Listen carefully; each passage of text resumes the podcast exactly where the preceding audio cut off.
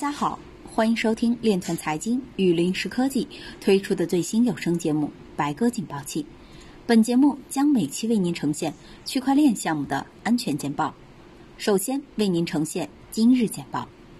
腾讯预见表示，H2 Miner 黑产团伙利用 Celt Stake 漏洞挖门落币，已获利三百七十万元。录印协议表示，发现严重前端错误，将停止中继期服务。Upbit 涉案地址本轮洗钱数额已超1.6万枚以太坊，疑心借助区块链等技术办理非法采矿刑事附带民事公益诉讼。有媒体表示，巴基斯坦4400万移动用户信息泄露。此前，黑客尝试以210万美元比特币出售。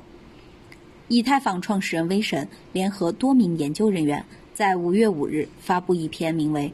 无状态加密货币的可具核子向量承诺的论文。根据该论文，无状态加密货币的可具核子向量承诺的无状态加密货币可实现非常低的通信和计算开销，包括减少区块证明大小、降低区块验证时间和减少更新密钥占用的区块空间，可减少矿工的存储空间需求。本期白鸽警报器到这里就结束了，感谢您的收听。我们下期再会。